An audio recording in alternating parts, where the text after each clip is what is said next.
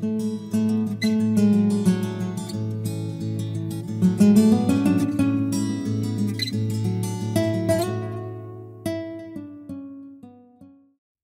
comenzar, hermanos, vamos a abrir nuestras Biblias en Gálatas, capítulo 3 y versículo 13. Gálatas 3, 13. Y vamos a estar leyendo el versículo principal de esta mañana. Así dice la palabra de Dios en el versículo 13. Cristo nos redimió de la maldición de la ley, hecho por nosotros maldición, porque está escrito, maldito todo el que es colgado en un madero. En el libro de Génesis podemos mirar cómo Dios obra al crear todas las cosas. En el capítulo 1 y 2 vemos su obra de la creación, pero en el capítulo 3 vemos cómo Eva es engañada por la serpiente y cómo toda la humanidad cae bajo pecado. Miramos en el principio que un árbol fue involucrado cuando la maldición del pecado entró a toda la humanidad. Y entrando el pecado a la humanidad, esclavizó a todos bajo su poder y dominio. Pero también la Biblia enseña que un árbol fue involucrado en el perdón de los pecados, referente a la cruz, trayendo redención a la humanidad.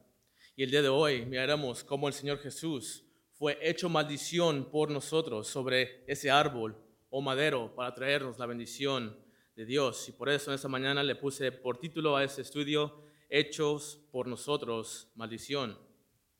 Hecho por nosotros maldición. Y voy a leer una vez más el versículo 13 de Gálatas 3.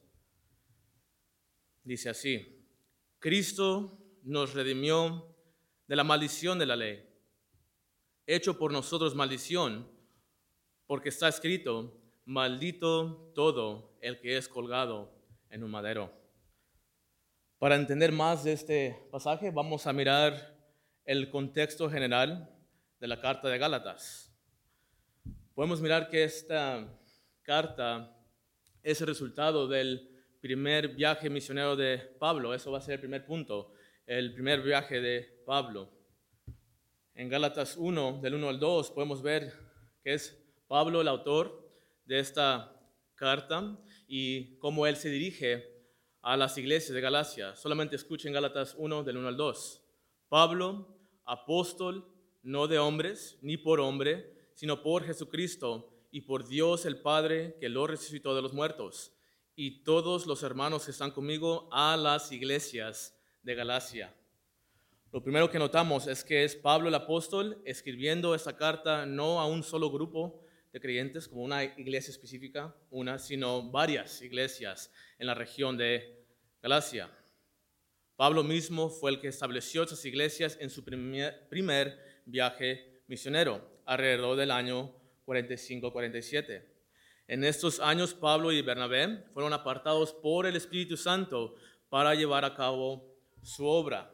Y ustedes pueden notar estos versículos, porque son varios para que ustedes lo tengan en sus notas. Vamos a, a hacer referencia al primer viaje misionero de Pablo en Hechos 13:4. Dice de esa manera, Hechos 13:4. Ministrando estos al Señor y ayunando, dijo el Espíritu Santo, apartarme a Bernabé y a Saulo para la obra a que los he llamado. Aquí vemos que el Espíritu Santo es el que llama y aparta a Bernabé y a Saulo para la obra a cual él les ha llamado. ¿Y cuál es esa obra? Pablo fue enviado por el Espíritu Santo a predicar el Evangelio a los gentiles. Hechos 13, 48 al 49. Dice así. Los gentiles oyendo esto se regocijaban y glorificaban la palabra del Señor y creyeron todos los que estaban ordenados para vida eterna. Y la palabra del Señor se difundía por toda aquella provincia. Vemos aquí que esos gentiles al escuchar la palabra de Dios, al escuchar que Dios estaba usando a sus hombres para traer el Evangelio, las buenas nuevas a los gentiles, se regocijaban y creyeron la palabra de, Dios y estos fueron salvos por la palabra del Señor. y era la palabra del Señor que se difundía por toda aquella provincia. Y esta provincia, hermanos, era Antioquía. Después él pasa a las ciudades de Iconio, Listra, Derbe, donde él predica. Y esta es la región donde se encuentran las iglesias de Galacia. Otro versículo que pueden apuntar, Hechos 14, 20 al 28. Pero rodeándole, los discípulos se levantó y entró en la ciudad. Y al día siguiente salió con Bernabé para Derbe. Y después de anunciar el Evangelio a aquella ciudad y de hacer muchos discípulos, volvieron a Listra, a Iconio y Antioquía, confirmando los ánimos de los discípulos, exhortándoles a que permaneciesen en la fe y diciéndoles, es necesario que a través de muchas tribulaciones entremos en el reino de Dios. Y constituyeron ancianos en cada iglesia, y habiendo orado con ayunos, los encomendaron al Señor en quien habían creído. Pasándolo por Pisidia, vinieron a Panfilia, y habiendo predicado la palabra en Perge, descendieron a Atalia. De ahí navegaron a Antioquía, desde donde habían sido encomendados a la gracia de Dios para la obra que habían cumplido. Al principio vemos que el Espíritu Santo aparta a Bernabé a Saulo para que ellos fueran y predicaran a los gentiles. Y aquí al fin del capítulo 14 vemos que esta obra ya la habían cumplido. Y habiendo llegado y reunido a la iglesia, refirieron cuán grandes cosas habían había hecho Dios con ellos y cómo había abierto la puerta de la fe a los gentiles y se quedaron ahí mucho tiempo con los discípulos. Pablo sale a su primer viaje misionero y es aquí donde esas iglesias de Galacia son establecidas por él. Pablo luego regresa de donde había sido enviado por el Espíritu Santo a Antioquía y habla acerca de cómo Dios había salvado a los gentiles. Pero después de que Pablo predica el Evangelio de Cristo en esas regiones y establece a estas iglesias y constituye ancianos y regresa para atrás de donde el Espíritu Santo lo había encomendado. Después de esto, entraron falsos hermanos a esas iglesias y enseñaron algo tan contrario a lo que Pablo había enseñado. Y veamos en el segundo punto cuál es el problema que surgió en las iglesias de Galacia. Vamos a mirar qué es lo que aquellos falsos hermanos estaban introduciendo a las iglesias que Pablo acababa de establecer. Segundo punto es el problema en las iglesias de Galacia. Y vayamos por favor a Gálatas 1 del 6 al 9.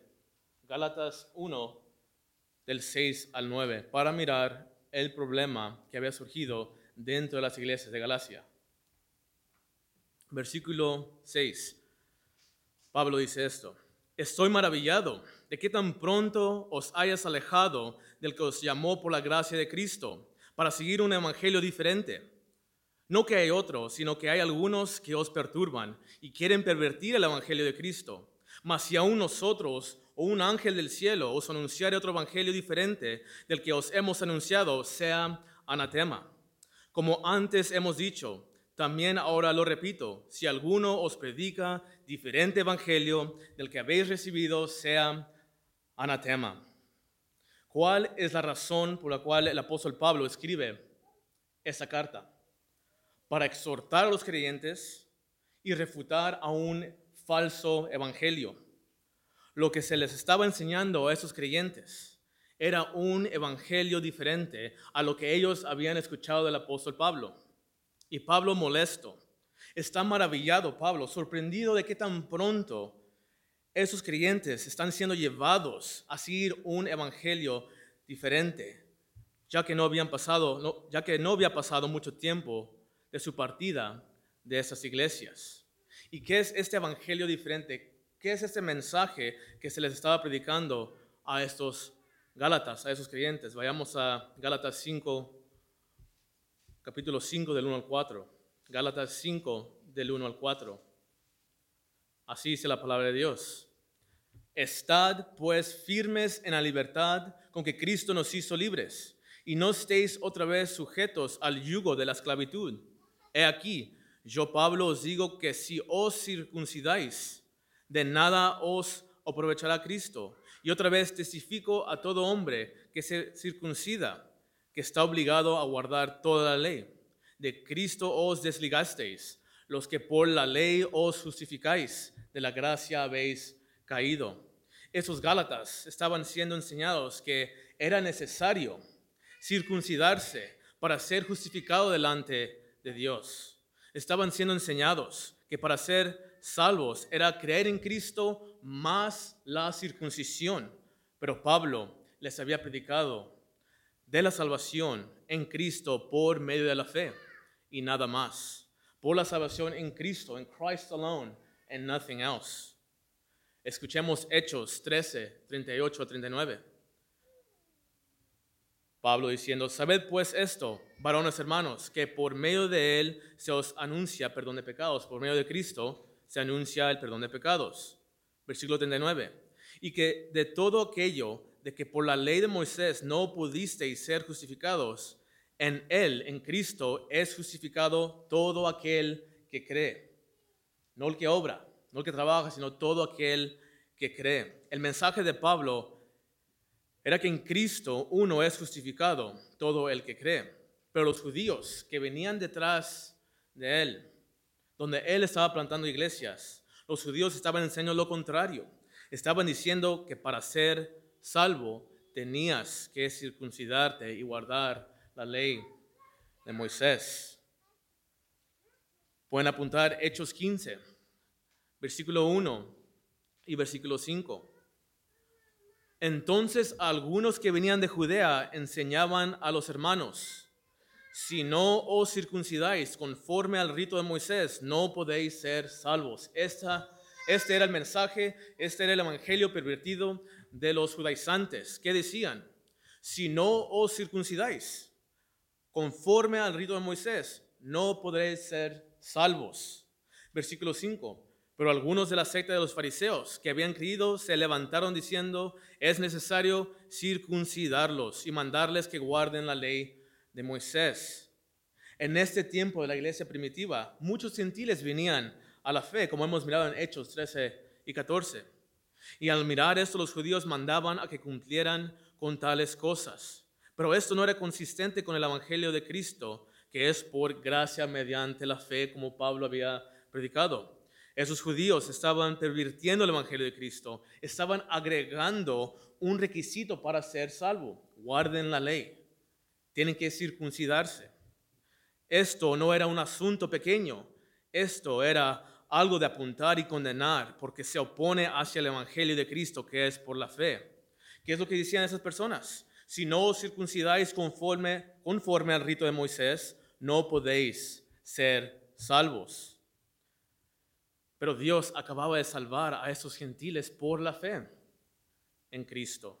Pablo acababa de establecer esas iglesias, enseñando que uno es justificado por medio de la fe. Ahora esos judaizantes están predicando la circuncisión y arrastrando a los gálatas a que vivan por las obras de la ley, que no pueden salvar. En vez de que confiaran únicamente y totalmente en Cristo y nada más, estos Gálatas estaban siendo llevados a creer en un evangelio falso. Y cualquiera que enseñare algo diferente está bajo maldición. Escuchemos lo que dice Pablo en Gálatas 1.9.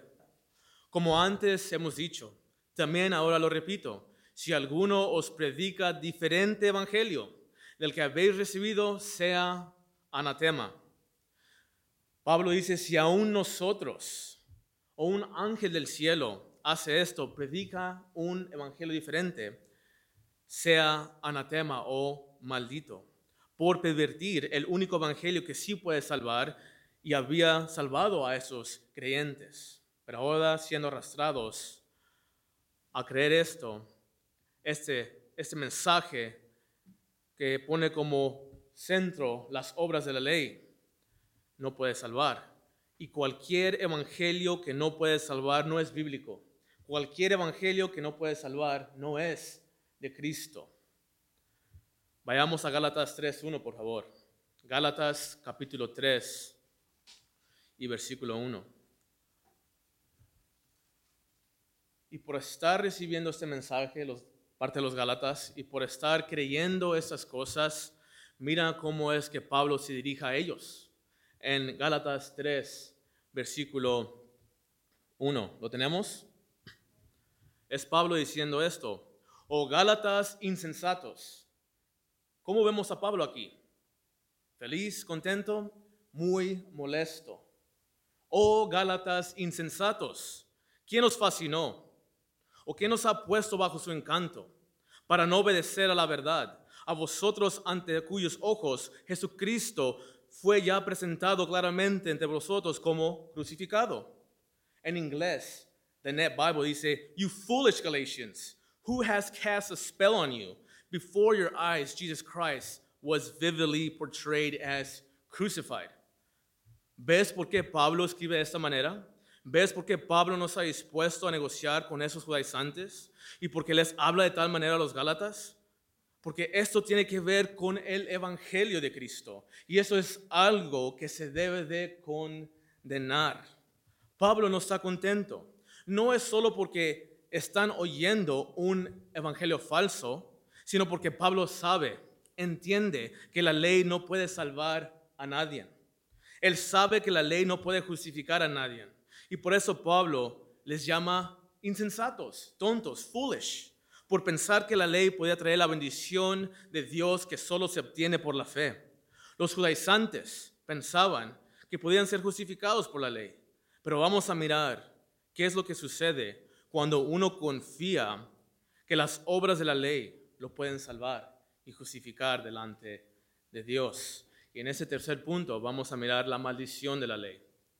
La maldición de la ley. Y en ese mismo capítulo 3 de Gálatas, vamos a estar leyendo Gálatas 3 del 6 en adelante. Versículo 6 dice así. Así Abraham creyó a Dios y le fue contado por justicia. Sabed, por tanto, que los que son de fe, estos son hijos de Abraham. Y la escritura, previendo que Dios había de justificar por la fe a los gentiles, dio de antemano la buena nueva a Abraham, diciendo, en ti serán benditas todas las naciones. De modo que los de la fe son bendecidos con el creyente Abraham. Vamos a hacer unas preguntas al apóstol Pablo. ¿Se puede obtener la justicia que es de Dios por las obras de la ley? ¿Y qué es lo que dice Pablo a esta pregunta? ¿Se puede obtener la justicia que es de Dios por las obras de la ley? Pablo dice, versículo 6, así Abraham creyó a Dios y le fue contado por justicia. Abraham creyó a Dios. Dios le había hecho una promesa y él creyó a las palabras de Dios. Y cuando él creyó, Dios se lo contó como justicia, por justicia. Es por la fe y no por las obras de la ley. Pablo, ¿cuántos son hechos hijos de Dios por medio de la ley? Versículo 7. Sabed por tanto que los que son de fe, estos son hijos de Abraham. Versículo 9. De modo que los de la fe son bendecidos con el creyente Abraham. Las personas vienen a ser parte de la familia de Dios, de parte de la bendición de Abraham, hijos de Abraham, por medio de la fe. Es por la fe que la persona es justificada por Dios mismo. Una pregunta más al apóstol Pablo. Pablo, ¿cuántos que dependen de la ley son bendecidos con Abraham? ¿Cuántos que dependen de la ley reciben la bendición de Dios? Vamos a leer el versículo 10, por favor, para ver la respuesta. ¿Cuántos que dependen de la ley son bendecidos con Abraham? Versículo 10. Porque todos los que dependen o confían de las obras de la ley, circuncisión, guardando los ritos de la ley de Moisés, porque todos los que dependen de las obras de la ley están bajo maldición, pues escrito está, maldito todo aquel que no permanecerá en todas las cosas escritas en el libro de la ley para hacerlas. Aquí está la respuesta de un apóstol. Esto es la realidad de todo aquel que depende de las obras de la ley. Y aquí vemos el contraste de dos grupos. En el versículo 6 al 9 miramos al primer grupo y son los que siguen el ejemplo de Abraham, los que son de la fe. Y ahora en el versículo 10, Pablo menciona el otro grupo, el otro grupo de personas, y estos no son de la fe, sino los que dependen de la ley, de las obras de la ley, los que buscan ser justificados no por la fe, sino por las obras de la ley. Tenemos a los que están bajo la bendición de Abraham, los que son de la fe, y tenemos a otro grupo en el, en el versículo 10, a los que están bajo maldición, y estos son los que dependen de la ley y buscan ser justificados de esta manera. En el primer grupo, todos los que vienen a Dios por fe son justificados. Pero en este segundo grupo, todos los que dependen de las obras de la ley para ser aceptados por Dios están bajo maldición. Leamos una vez más el versículo 10. Dice, porque todos, no hay ninguna persona que depende de la ley que sea excluido de lo que Pablo va a decir en ese momento. Todos los que dependen de las obras de la ley están bajo maldición. Pues escrito está, maldito todo aquel que no permaneciere en todas las cosas escritas en el libro de la ley para hacerlas. Aquí la palabra dependen nos enseña la confianza que la persona le da a las obras de la ley. Demuestra a la persona que ha puesto su esperanza en las obras de la ley, pensando que por las obras puede alcanzar ser justificado delante de Dios. Y la pregunta es, ¿por qué todos los que dependen de la ley están bajo maldición? Why is it that everybody who trusts and depends in the law is under curse? ¿Por qué todos aquellos que dependen de la ley están bajo maldición? Leamos la segunda parte del versículo 10. Pues escrito está, maldito todo aquel que no permaneciere en todas las cosas escritas en el libro de la ley para hacerlas. Pablo cuando escribe esto, hermanos, no lo hace simplemente porque está, porque esto es un pensamiento que le surgió de la nada o porque se escucha bien. Las primeras, las, las primeras palabras, pues escrito está, se refiere a un pasaje del Antiguo Testamento y lo que vamos a leer en la lectura de esta mañana. Deuteronomio 27, 26 dice, maldito el que no confirmare las palabras de esta ley para hacerlas, y dirá a todo el pueblo, amén. En este capítulo Moisés había escogido ciertos varones para que pronunciaran las maldiciones a todo el pueblo de Israel desde el monte Ebal y desde ese monte todo el pueblo oía las maldiciones. De esa manera todo el pueblo sabía que, los, que el desobedecer a Dios no traerá bendición, sino maldición. Esto le demostraba al pueblo que si desobedecían, el furor de Dios estaría contra ellos.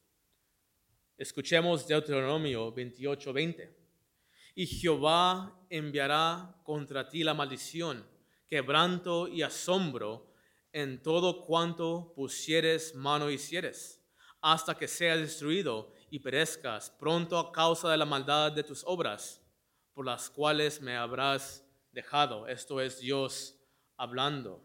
Deuteronomio 28:20. Pablo les dice a los Gálatas, maldito todo aquel que no permaneciera en todas las cosas escritas en el libro de la ley para hacerlas. Y Él hace esto con el propósito de hacerlos mirar a ellos, los Gálatas, qué es aquello que sucedería si no obedecieran todas las cosas escritas en la ley. Esto que dice no es algo nuevo. Esto es algo que ya se había dicho en el Antiguo Testamento, que Dios mismo se encargaría de destruir al que obra para mal y no guardar toda la ley. Y es este versículo que utiliza el apóstol Pablo para demostrar que si uno pone su confianza en la ley y depende de las obras de la ley y trata de ser justificado por medio de ellas, no resultará en la bendición de Dios, sino que ellos estarán bajo maldición. Porque para ser aceptados por Dios, se necesita cumplir no uno, no dos, no la mitad, no 99% de la ley, sino toda la ley, todo mandamiento escrito. Y el que no obedecer en todo está bajo la maldición y Dios está contra él. Escuchemos Gálatas 5.3. Y otra vez testifico a todo hombre que se circuncida, que está obligado a guardar toda la ley. Pablo está diciendo, si ustedes dependen de la ley, se circuncidan, ustedes ahora están obligados a guardar cada mandamiento, cada decreto que Dios ha dicho en su ley. Y por eso Pablo les dice, Gálatas insensatos, porque ninguno puede guardar toda la ley. Gálatas 3:3, tan necios sois, habiendo comenzado por el Espíritu, ahora vas acabar por la carne. Pablo es claro en dejarles saber que lo que están haciendo es algo tonto, porque ya tenían la bendición de Dios por la fe. Esas personas ya eran creyentes, ya tenían la bendición por la fe, pero ahora querían agregar las obras de la ley. Habían comenzado por la fe, por el Espíritu, pero ahora estaban confiando en las obras de la ley. Veamos lo que Pablo sigue diciendo en Gálatas 3. Gálatas 3 y versículo 11. Dice de esta manera, y que por la ley ninguno se justifica para con Dios. Y que por la ley ninguno se justifica para con Dios. Es evidente, porque el justo por la fe vivirá. Y la ley no es de fe, sino que dice, el que hiciere estas cosas vivirá por ellas. Pablo les da una y otra razón para demostrar que el ser circuncidado y guardar la ley de Moisés no trae la bendición de Dios. Él ha enseñado que los hijos de Abraham son aquellos que creen en lo que Dios dice, los que ponen su fe en Él, tal como Abraham. Y nos ha mostrado que el buscarse justificado por medio de las obras de la ley solo trae maldición. También nos enseña que cada persona que no cumple con todo lo que dice la ley es maldita. Cada persona que no hace todo lo que Dios manda está bajo maldición. El momento que Dios dio su ley y se trasguede, en el momento que Dios dio su ley y se trasguede, delante de Dios tal persona es maldita por haber ofendido a Dios y quebrantado su ley, por oponerse a Dios mismo. Entonces, todos los que se han opuesto a la ley de Dios y le han desobedecido son malditos. Una vez más, escuchemos Deuteronomio 27, 26. Maldito el que no confirmare las palabras de esta ley para hacerlas. Y dirá todo el pueblo, amén. Y podemos decir que todos estábamos bajo esa maldición, porque todos habíamos recibido la ley de Dios. Pero a continuación miremos qué bellas palabras Pablo usa, Pablo usa para demostrarnos a nosotros y a todo creyente la razón por la cual la razón por la cual el que ha puesto su fe en Cristo ya no está bajo esa maldición. Vamos a estar mirando en ese siguiente punto cómo es que el creyente ahora ya no está bajo la maldición. Vamos a ver cómo ese creyente ya no está bajo esa maldición. Vamos a ver la razón por la cual ya no está bajo la maldición y cómo es que esa maldición se ha removido. Vamos a leer el versículo 13. Cristo nos redimió de la maldición de la ley, hecho por nosotros maldición, porque está escrito, maldito todo el que es colgado en un madero. Y en este cuarto punto, hermanos, vamos a mirar cómo Cristo fue hecho por nosotros maldición. Eso es el cuarto punto, hecho por nosotros maldición. Versículo 13, ¿cómo se comienza ese versículo? Dice, Cristo nos redimió. Y aquí vemos esa palabra en tiempo pasado, redimió. Cristo ya había redimido a estos creyentes, los Gálatas. He had rescued or liberated these believers already. Esta palabra redimir denota a una persona entrando a la marqueta para comprar un esclavo con miras a darle libertad. Y Pablo usa esta palabra para ilustrar cómo Cristo paga el precio para redimir, rescatar o liberar a cada persona que pone su fe en Él. Cristo es el que libera, el que rescata. Pablo le está diciendo, ustedes ya son liberados. Cristo ya los ha redimido, rescatado. Y no fue por la ley, sino Cristo es el que los hizo libres por fe. Y al ir a la ley y observar la ley, no estaban viviendo en la libertad, sino en esclavitud, porque ninguno que vive por la ley será justificado. El texto sigue diciendo, Cristo nos redimió de la maldición de la ley. Cristo nos rescató, hermanos, nos liberó de la maldición de la ley. El texto nos dice que Cristo nos redimió de la pobreza. El texto nos dice que Cristo nos redimió de las enfermedades físicas. Nos dice que Cristo nos redimió de sufrimientos y los problemas de la vida. Él nos redimió de algo mil veces más grave que esas cosas. Él nos rescató, nos liberó de la maldición de la ley. ¿Y cuál es, esa maldición? Que ninguno puede cumplir con todo lo que está escrito. Que todos hemos quebrantado la ley de Dios. Que todos hemos pecado.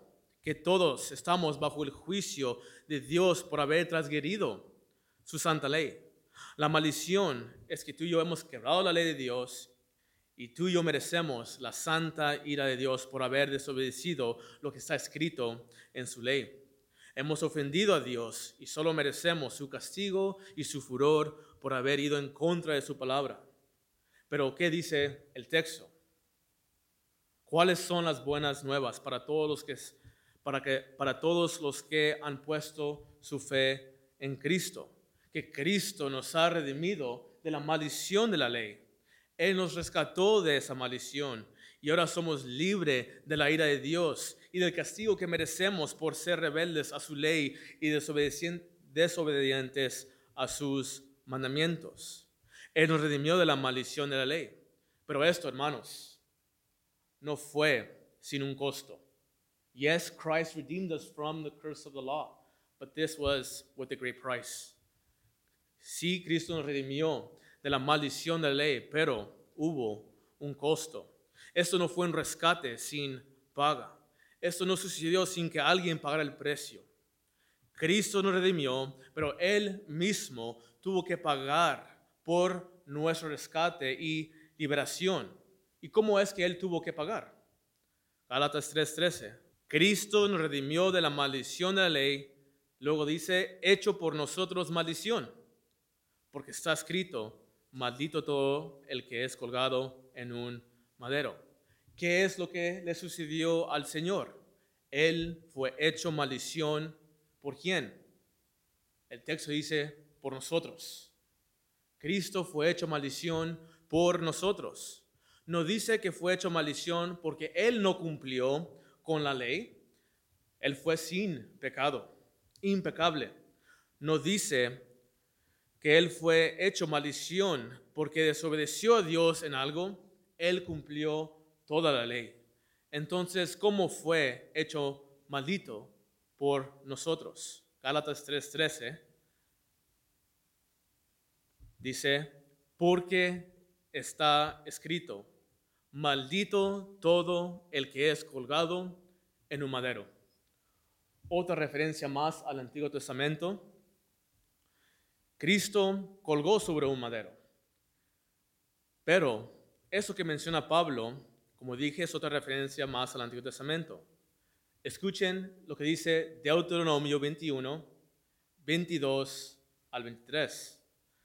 Si alguno hubiere cometido algún crimen digno de muerte y lo hicieres morir y lo colgares en un madero, no dejaréis que su cuerpo pase la noche sobre el madero sin falta lo enterrarás el mismo día, porque maldito por Dios es el colgado, y no contaminarás tu tierra que Jehová tu Dios te ha dado por heredad. ¿Por quién es maldito el que es colgado, según este pasaje del Antiguo Testamento? Por Dios mismo, porque tal persona había cometido un crimen digno de muerte, había transgredido la ley de Dios y es matado por el pueblo. Después su cuerpo es colgado y expuesto a la humillación pública aún después de su muerte. Y al poner tal cuerpo sobre un madero, todos sabían al mirar que tal persona estaba siendo castigada de parte de Dios y que la ira de Dios y el castigo de Dios había caído sobre tal persona. Ahora, ¿por qué Pablo hace esta conexión entre lo que hacían con el criminal digno de muerte y con Cristo? ¿Acaso Pablo está diciendo que Cristo es un criminal digno de muerte y que la muerte en la cruz era algo justo que él merecía?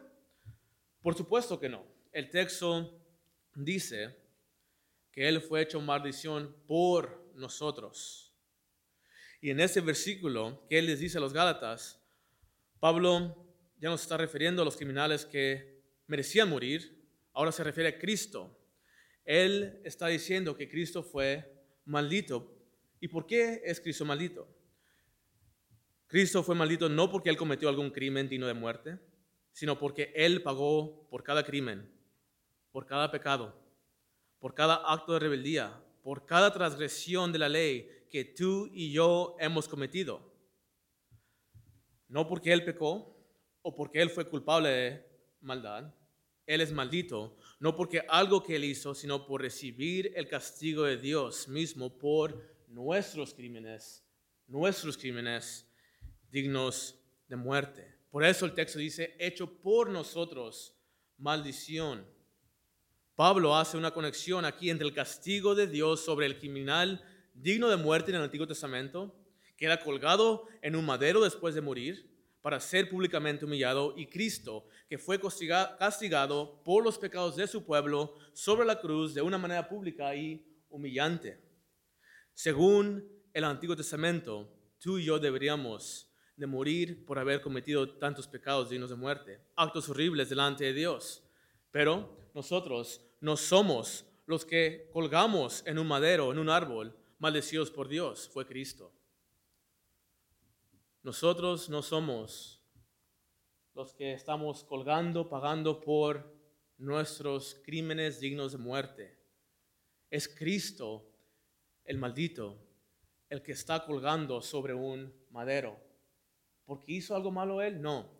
Por nuestros crímenes de muerte, por nuestros pecados, por nuestra desobediencia. Nosotros transgredimos la ley de Dios y Él fue el que pagó por nuestros pecados. El castigo y el furor de Dios cayó sobre Él. Él recibió la ira santa de Dios por nuestra maldad. Pablo aquí está enseñando la muerte sustitutiva de Cristo, en donde Cristo muere en el lugar del pecador y es castigado por los pecados de las personas que han puesto su fe en Él. ¿Y por qué es que Cristo tuvo que ser castigado o hecho por nosotros maldición? Se necesitaba una obediencia activa y perfecta hacia la ley de Dios Alguien necesitaba guardar cada mandamiento y la única persona que hizo esto fue Cristo. Fue Cristo mismo. Él tenía que vivir una vida sujetada a la ley para poder redimir a los que estaban bajo la ley y su maldición. Escuchen Gálatas 4 del 4 al 5. Pero cuando vino el cumplimiento del tiempo, Dios envió a su Hijo, nacido de mujer y nacido bajo la ley para que redimiese a los que estaban bajo la ley, a fin de que recibiésemos la adopción de hijos. Cristo tuvo que sujetarse a la ley y vivir una vida guardando cada mandamiento que estaba escrito para poder rescatar y representar a todos aquellos que Él venía a redimir. Entonces, ¿por qué buscar ser aceptado por Dios por las obras de la ley? Si Cristo había una vida perfecta y Él ha guardado toda la ley y Él se entregó y por la fe en Él nuestros pecados pueden ser perdonados. Él recibió nuestro castigo. ¿Por qué buscar ser aceptado por Dios de una manera distinta? No lo hay.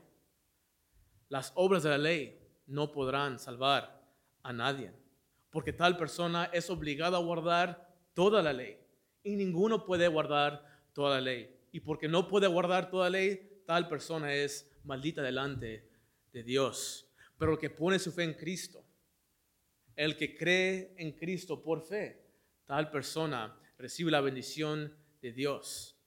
Porque en Cristo, nuestra maldición de nuestra obediencia a la ley de Dios cayó sobre él. Entonces, ¿por qué buscar ser aceptado, por Dios por las obras de la ley? Esto resultará en que estés bajo maldición. Esto solo resultará en que la ira de Dios esté sobre ti, porque escrito está, maldito todo aquel que no permaneciere en todas las cosas escritas en el libro de la ley para hacerlas. Pero los que han puesto su fe en Cristo, tales personas son libres. Y si tú has puesto tu fe en Cristo, tú eres libre de las demandas de la ley. Y si tú no has puesto tu fe en Cristo, tú puedes ser libre de la demanda de la ley. Cristo puede remover esa maldición que está sobre ti. Tú no necesitas guardar la ley o agregarle algo más a la salvación que es por la fe en Cristo. Cristo, hermanos, es suficiente. Is sufficient para salvarnos de nuestros pecados. Y si alguien te dice que la salvación es Cristo más las obras o más otra cosa, tal persona tiene, tiene un evangelio falso, un evangelio pervertido, que no salva, sino condena. Tú has sido redimido por aquel que fue hecho maldición, por Cristo que colgó en la cruz. La maldición de nuestra desobediencia cayó sobre él para que tú fueras bendecido por su obediencia. Y en el versículo 14 de Gálatas 3 dice así, para que en Cristo Jesús la bendición de Abraham alcanzase a los gentiles, a fin de que por la fe recibiésemos la promesa del Espíritu. Y tú y yo, hermanos, hemos recibido la bendición de parte de Dios, porque Cristo fue hecho por nosotros maldición. Vamos a levantarnos, hermanos.